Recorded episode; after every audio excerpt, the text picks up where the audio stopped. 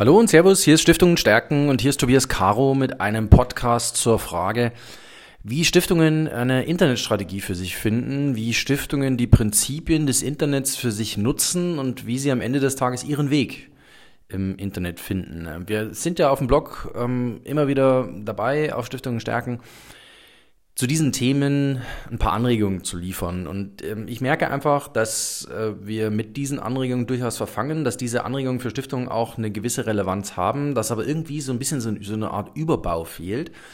Und ich habe mir jetzt überlegt, dass wir mit unserem Freitagspodcast beginnend mit dem heutigen Tage einfach dazu mal noch ein paar grundsätzlichere äh, Sachen für Stiftungen einfach mal so ein bisschen hinterfragen und einfach mal so ein bisschen erklären. Denn ich glaube, es gibt im Internet ein paar Prinzipien, die man auch als Stiftung kennen muss. Und wenn man diese Prinzipien kennt, dann ist man als Stiftung im Internet auch erfolgreich. Und eines dieser Prinzipien ist nicht, ich verbreite meine Inhalte oder ich verbreite irgendwas ähm, so schnell wie es geht, so breit wie möglich, sondern das kommt im zweiten oder im dritten Schritt, sondern es geht im Internet vor allem um das Thema Content, also um das Thema Inhalt. Und ich glaube, viele Stiftungen stehen immer vor dem Punkt, dass sie fragen, ja, okay, ich habe eine tolle Geschichte, ich habe ein tolles Projekt, ich habe ähm, einfach ein sehr lebendiges Projekt, eins, was funktioniert, was wirkt, was wirklich auch relevant ist, weil es ein soziales Problem löst. Das habe ich alles. Aber ich bringe das nicht übersetzt in Form von Inhalten, in Form von Texten, in Form von Interviews, in Form von einer Reportage, in Form von einem Podcast, in Form von einem kleinen Video, in Form von einer Bilderstrecke und so weiter und so fort. Ich glaube aber, das ist am Ende des Tages die erste Disziplin, die eine Stiftung für sich äh, entdecken muss, beziehungsweise wo sie sich überlegen muss, wie kriege ich meine Projekte, das Spannende, das, was meine Stiftung ausmacht, tatsächlich in Contents, in Inhalte übersetzt. Und ich habe jetzt gerade schon so ein paar Anregungen gegeben, wie sowas aussehen könnte. Also wenn ich ein Projekt habe, wenn ich etwas zu erzählen habe aus diesem Projekt, wenn es eine News gibt, wenn es dort etwas gibt, was ähm, spannend ist und ich bin davon überzeugt, dass jedes Projekt, was eine Stiftung macht, ähm, spannend ist, nicht nur auf seine Weise, sondern insgesamt.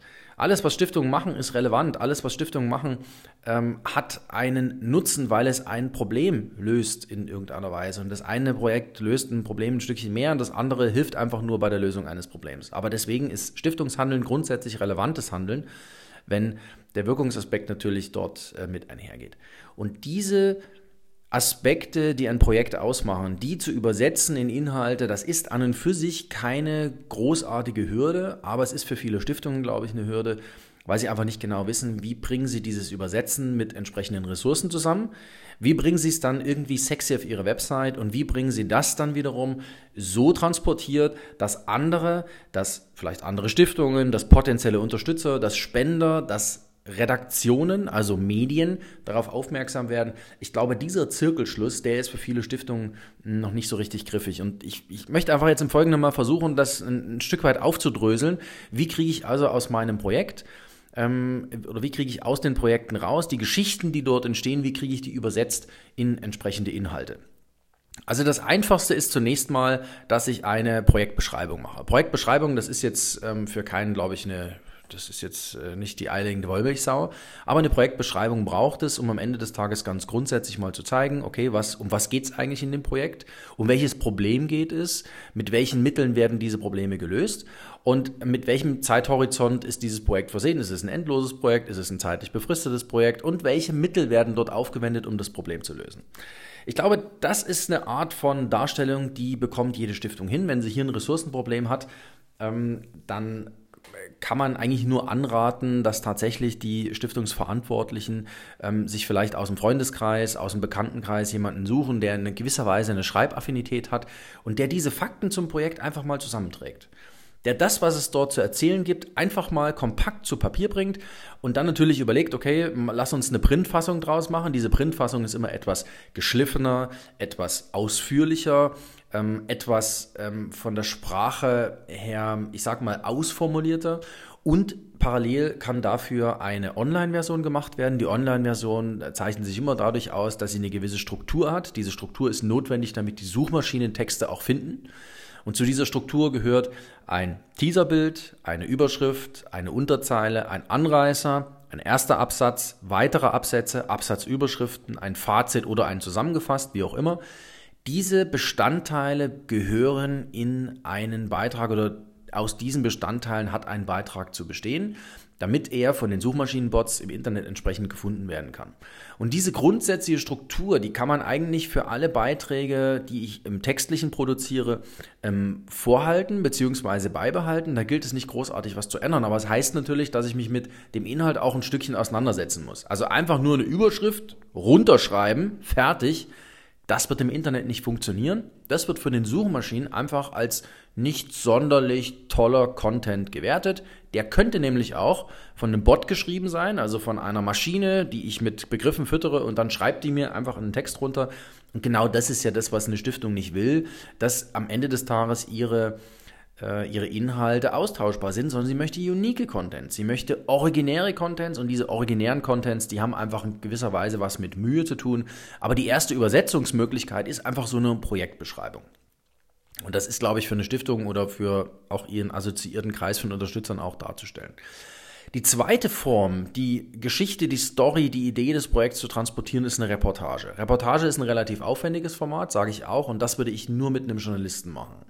Ein Journalist, den Sie sich einkaufen, der wird für eine Reportage sicherlich ein paar hundert Euro nehmen, aber der wird Ihnen erstens das Ganze relativ schön fotografieren, der wird Ihnen zweitens ähm, eine Reportage so stricken, dass Sie selber überrascht sind, was man aus so einem Projekt alles rausholen kann, was man rausarbeiten kann.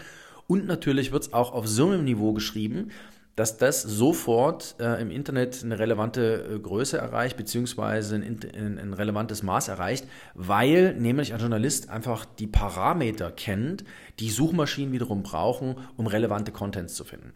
Also eine Reportage ist ein, ein sehr schönes Format. Eine Reportage braucht einfach auch Zeit. Also eine Reportage ist nicht mal aus der Rippe geschnitzt und dann ist nach drei Stunden so ein Text da, sondern eine Reportage braucht einfach ein bisschen mehr. Da müssen sich Stiftungen auch darauf einstellen, dass sehr viele Fragen kommen, dass sehr viele auch ähm, verwinkelte Fragen kommen, dass einfach einzelne Aspekte, einzelne Facetten ähm, rausgearbeitet werden müssen und setzt natürlich auch voraus, dass die Stiftung ein gewisses Maß an Transparenz mitbringt, dass sie also auch gerne darüber bereit ist, über Details zu berichten. Also wenn es darum geht, ähm, dass an der einen oder anderen Stelle ähm, vielleicht auch gerade mal ein Mangel herrscht, dass an der einen oder anderen Stelle vielleicht ähm, es gut wäre, wenn noch fünf Euro mehr vorhanden wären, das sind Dinge, die will man dann natürlich rausarbeiten. Und in einer Reportage geht es dann natürlich auch übergeordnet darum, das Problem aufzuzeigen, beziehungsweise dann auch den Lösungsweg dazu aufzuzeigen. Und dazu braucht es natürlich auch eine gewisse Haltung von der Stiftung, darüber auch tatsächlich in dieser Ausführlichkeit und auch in dieser Offenheit sprechen zu wollen. Also einfach nur Text, Fließtext, einfach nur eine Reportage sind mal zwei Mittel und Wege, das zu übersetzen. Das, was ich im Projekt habe. Eine dritte Content-Möglichkeit könnte sein, ähm, die ähm, Projektarbeit zu fotografieren. Und ich rate hier immer entweder ein gutes Handy zu nehmen, ein Stativ in die Hand zu nehmen und dann wirklich auszuprobieren, mit welchen Bildmotiven könnte ich nach draußen gehen oder sich direkt einen äh, professionellen Fotografen anheimziehen. Ich kann Ihnen wirklich nur als eigene Erfahrung ähm, sagen, das, was wir beim Stiftungsmarktplatz oder auf Stiftungen Stärken für Bildmaterial haben, wir lassen uns dort fotografisch beraten, beziehungsweise das eine oder andere ist tatsächlich von einem Profifotografen geschossen, schlicht und ergreifend, weil wir es nicht so hinbringen, wie wir es gerne hätten. Wir haben da halt einen gewissen Anspruch und diesen Anspruch sollten Stiftungen aufhaben. Denn wenn ich eine Bilderstrecke mache, die ich als Bildergalerie, als Slideshow auf meine Website aufnehme und dann mit Bildunterschriften versehe, sodass ich darüber die Botschaften transportiere, dann spricht nicht der Text für das, was ich dort sehe, sondern das Bild spricht für die Geschichte. Und dann muss das Bild überragende Qualitäten haben, dann muss das Bild einfach professionell sein, hochqualitativ sein. Denn einfach mal so ein Schnellschuss, der schlecht beleuchtet ist und der nicht nachbearbeitet ist, wo die Farben nicht lebendig rauskommen, wo einfach eine gewisse äh, Drögigkeit gezeigt wird, das wird niemanden hinterm Ofen vorlocken und das wird auch nicht dazu beitragen, dass sich die Geschichte im Positiven transportiert. Deswegen Bilderstrecken immer professionell, sehr qualitativ bebildern. Das ist wichtig an der Stelle.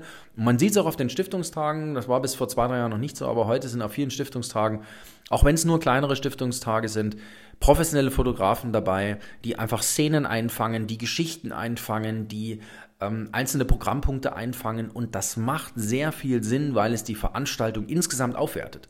Und wenn Sie eine Bilderstrecke zu Ihrem Projekt machen und diese Bilder sind professionell gemacht, dann wertet es natürlich auch Ihre Projektarbeit auf. Das sind mal drei Ansatzpunkte. Der vierte Ansatzpunkt könnte das sein, was Sie jetzt hier gerade hören, nämlich ein Podcast. Dass sich der Stiftungsvorstand oder jemand, der aus dem Projekt ähm, äh, dort eine Verantwortung trägt, dass sich entweder einer alleine oder beide zusammen über das Projekt unterhalten. Warum ist das so schön?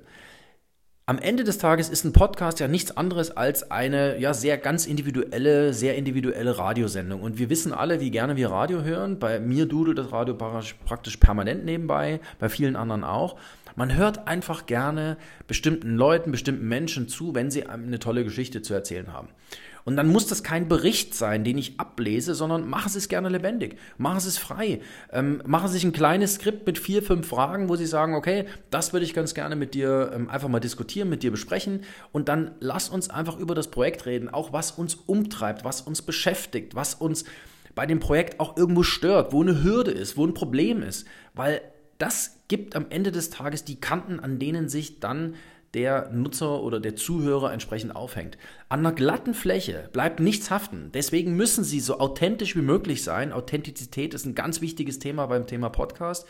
Und dadurch entstehen diese Kanten, wenn sie authentisch sind und durch diese Kanten bleiben natürlich dann auch die Nutzer, die Zuhörer, die Interessenten, die potenziellen Spender, die potenziellen Unterstützer dann auch hängen. Podcast hat viel damit zu tun, dass ich ähm, mich mit einfachen Mitteln einfach versuche zu verständlich zu machen und auch die Geschichte zu erzählen. Sie brauchen im Wesentlichen nur ein Handy und ein Mikrofon. Ähm, und dann braucht es natürlich auch noch ein Teaserfoto in irgendeiner Weise mit Ihnen, mit Ihnen beiden. Das würde ich ein bisschen nachbearbeiten. Entweder machen Sie es mit Patina oder Sie überbelichten es oder Sie geben so einen kleinen Filter drauf. Alles das sind Dinge, die dann einen Podcast unique machen. Auch hier geht es bei, beim Podcast geht es um Content, um Inhalte. Und diese Inhalte sollen so unique wie möglich sein.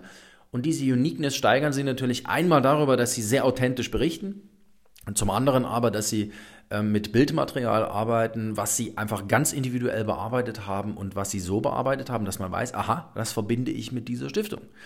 Und deswegen ist es so wichtig, dass man auch hier äh, in Richtung eines professionellen Bildes denkt. Ähm, wenn Sie sich auf Spotify die einzelnen Podcasts anschauen ähm, und wie die auch angeteasert werden, dann ist da immer ein witziges, ein starkes, ein einheitliches Motiv dabei und dann sind die Podcasts entsprechend nach Folgen aufsortiert. Das heißt aber, es gibt dieses Fav-Icon oder Favicon, wie man es nennen kann.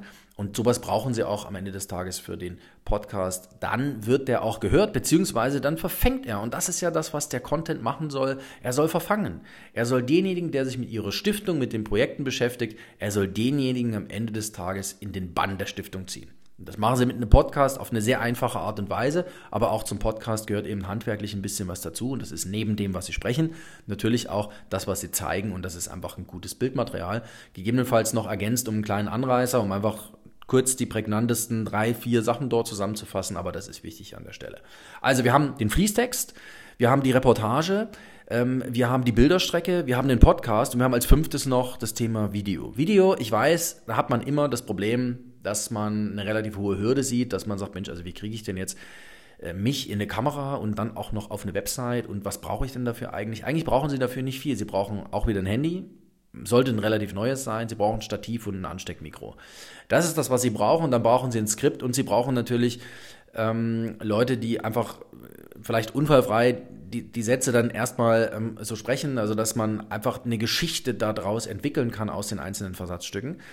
Beim Video ist es ganz wichtig, dass Sie bei den ähm, Projekten ähm, zeigen, was ist in den Projekten eigentlich gerade ähm, aktuell, beziehungsweise was sind die Hürden, was sind vielleicht auch die Problemchen, ähm, aber was sind vor allem die Ziele, die das Projekt hat.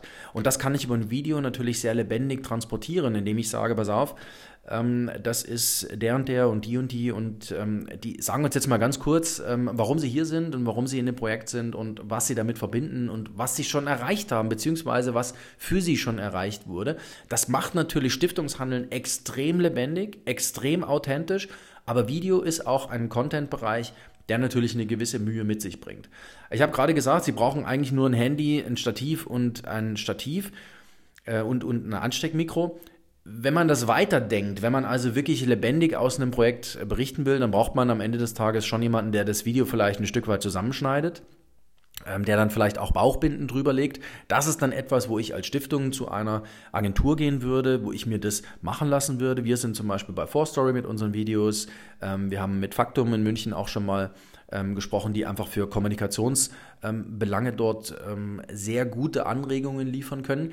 Und mit diesen Agenturen beziehungsweise mit, mit solchen Spezialisten hat man dann relativ schnell für sich einen Weg gefunden, mit dem man ähm, sagt, okay, mit diesem Video fühlt man sich wohl und diese Zusammenarbeit ist dann insofern fruchtbar, als dass sich das auf die nächsten Videos gerechnet natürlich wunderbar skalieren lässt. Das heißt, wenn Sie jetzt ein Video gemacht haben, ist das einmal ein etwas größerer Aufwand, der Sie ein paar hundert Euro kosten wird, das mal aufzusetzen, also wie geschnitten wird, vielleicht ein Opener dazu, ähm, vielleicht auch die Bauchbinde dazu, ein Closer dazu. Diese Dinge, die werden dann früher oder später am Anfang mal gemacht. Und wenn Sie dann die nächsten zwei, drei Videos produzieren, ist es einfach relativ schnell zusammengestückelt, aber Sie müssen es nicht selber machen, sondern Sie haben es sehr, sehr niedrigschwellig delegiert. Das heißt, wir haben fünf Content-Bereiche, die jetzt für eine Stiftung, glaube ich, machbar sind, die auch für eine Stiftung relevant sind und die die Belange einer Stiftung, die das, was ein Projekt ausmacht, sehr, sehr gut transportieren können. Das ist der Fließtext, das ist die Reportage, das ist die Bilderstrecke, das ist der Podcast, das ist das Video. Diese fünf Bestandteile sind am Ende des Tages nichts anderes als Contents, als Inhalte. Und diese Inhalte kann ich machen als Stiftung. Ich glaube, das ist für jede Stiftung machbar. Ähm, ich glaube auch, dass es für jede Stiftung sinnvoll ist, sich in diesen Content-Sphären zu bewegen. Und dann geht es natürlich im zweiten Schritt darum, wie kriege ich diese Inhalte verbreitet. Man muss aber als Stiftung wissen, dass Content zunächst mal alles ist. Das heißt, bevor Sie sich über die Verbreitung von Inhalten beschäftigen, bevor Sie sich darüber damit auseinandersetzen, wie Sie das Ganze verbreitet bekommen, müssen Sie eine Idee dafür haben, welche Inhalte produzieren Sie wann.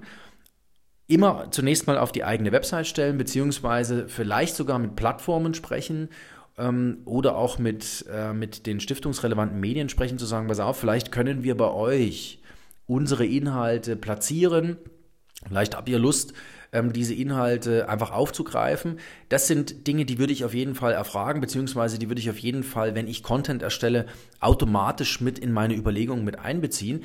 Denn natürlich geht es bei Contents auch darum, dass sie gelesen werden. Und erfahrungsgemäß werden die Stiftungswebsites nicht so frequentiert wie jetzt zum Beispiel die Websites von bestimmten Medien. Deswegen kann es immer sinnvoll sein, wenn ich gute Contents habe, schon während der Erstellung der Contents äh, zu sagen, wir machen hier übrigens ein Video, wäre sowas vielleicht für Sie interessant. Und das Medium, das anbeißt, kriegt das Video eben zuerst. Oder den Podcast zuerst. Oder die Bilderstrecke zuerst. Oder die Reportage zuerst. Oder den ganz normalen Fließtext zuerst. Aber diese Medien sind dann am Ende des Tages ein Stück weit in der Pole Position. Bedeutet aber, dass Sie als Stiftung ähm, oder als Stiftungsverantwortliche sich frühzeitig Gedanken machen müssen, wie kriege ich denn die Inhalte, die ich habe, auch ein Stück weit natürlich auf anderen Plattformen, auf anderen Portalen präsent und natürlich dann auch nochmal ein Stück weit weiter verbreitet. Aber die Verbreitung oder zur Verbreitung machen wir an anderer Stelle nochmal einen Podcast, denn die Verbreitung ist nochmal ein ganz eigenes ähm, Ding, ist eine ganz eigene Mechanik. Mir ging es heute darum, Ihnen zu zeigen, dass es für Stiftungen Content-Möglichkeiten gibt, dass es ganz unterschiedliche Arten von Contents gibt, dass es bei jedem Content etwas zu beachten gibt, was es zu erstellen geht und dass es natürlich für jede Stiftung ähm, eine, eine, bestimmte Hürde gibt, diesen Content zu erstellen. Und ich weiß genau, dass es sehr einfach ist, was zu schreiben, jetzt auf den ersten Blick, und dass es auf den zweiten Blick sehr schwierig ist, ein Video zu erstellen.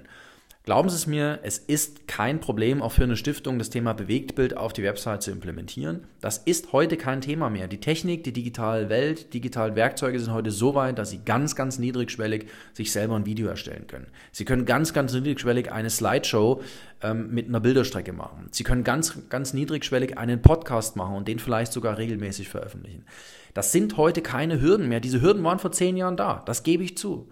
Die waren auch vor fünf Jahren noch da. Aber heute ist die Technik so weit, dass die digitalen Tools dieses Art, diese Art von der Erstellung von Contents sehr, sehr einfach macht, sehr, sehr niedrigschwellig macht und am Ende des Tages Stiftungen damit einen tollen Handwerkskasten an die Hand gibt, zu sagen, pass auf, ich habe hier eine Geschichte, die erzähle ich jetzt einfach mal auf jedem Weg, den ich mir vorstellen kann ähm, schraube das zu einer schönen Partition auf meiner Website zusammen und dann habe ich einfach die lebendigste Berichterstattung rund um mein Projekt, die ich jemals gehabt habe. Auch sowas kann im Übrigen ein Stiftungsprojekt sein.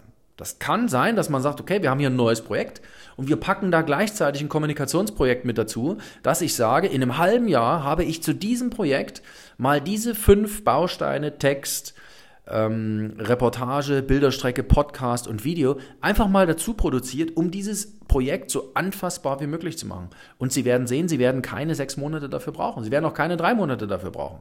Sie brauchen natürlich am Anfang diesen, diesen, ja, ich sage mal, diesen Weg, sich wohlzufühlen. Sie müssen sich mit dem, was Sie dort erstellen, am Ende des Tages auch wohlfühlen. Und vielleicht ist so eine Fingerübung, also dass ich alle fünf Bestandteile von Contents mal erstelle, auch ganz wichtig für die Stiftung, für die Verantwortlichen der Stiftung zu wissen, was sind eigentlich die Bestandteile, mit denen ich mich wohlfühle und mit denen sich auch meine Stakeholder, meine Unterstützer und meine Spender wohlfühlen. Mit welchen, mit welcher Art von Content ähm, fühlen sich meine ähm, Stakeholder am wohlsten, meine Unterstützer, meine Förderer, meine Spender am wohlsten und mit welchen äh, Instrumenten fühle ich mich am wohlsten. Vielleicht ist diese Fingerübung auch relativ sinnvoll, denn es wird sich dann vielleicht herausstellen, dass nicht alles gut ankommt dass vielleicht der Podcast zu hölzern ist, dass das Video nicht professionell genug ist, dass die Bilder vielleicht ähm, ja einfach nicht das transportieren, was den Charme des Projektes ausmacht. Und dann kann es relativ schnell so sein, dass sagen, ach wissen Sie, äh, die Bilderstrecke habe ich mir nicht angeschaut. Ähm, das war für mich einfach nicht so schön anzuschauen und die Textbausteine da unten drunter, die haben für mich so ein bisschen hingeschustert ausgeschaut. Das brauche ich eigentlich nicht an der Stelle diesen ganz individuellen Weg für sich als Stiftung zu finden, ich glaube, es ist ein ganz zentraler Punkt. Ich glaube, es ist elementar, dass eine Stiftung in der Außendarstellung für sich diesen individuellen Weg findet und dass sie für sich diesen individuellen Weg auch in der Erstellung von Contents findet. Denn Content ist King und Content ist die Basis von allem. Ich habe an vielen Stellen schon gesagt, dass Stiftungen, die den wirklich den Schmierstoff für die digitale Welt haben, und das sind die Geschichten. Und die Geschichten muss ich am Ende des Tages, das sind Inhalte, aber ich muss diese Inhalte auch in verschiedenen Formaten aufbereiten. Und in dem Moment, wo ich mich mit den Geschichten beschäftige und wo ich sie für verschiedene Formate aufbereite, werde ich sehen, dass meine Geschichte viel vielfältiger ist, viel vielschichtiger ist, als wie ich das am Anfang vielleicht gedacht hatte. Und das wiederum ist das Spannende für potenzielle Nutzer, ähm, für potenzielle ähm, Besucher der Website, für Zuhörer, für Zuseher. Ähm, aber das ähm, erzählen wir in einem zweiten Schritt. Das erörtern wir in einem der nächsten Freitagspodcasts hier auf Stiftungen stärken. Ich hoffe, ich konnte Ihnen ein paar Anregungen geben. Ich konnte ein bisschen das Thema Content erklären, die Hürden dabei ähm, erklären. Ja, und freue mich dann, äh, wenn wir uns wieder hören hier auf Stiftungen stärken. Tschüss und auf bald, Ihr Tobias Caro.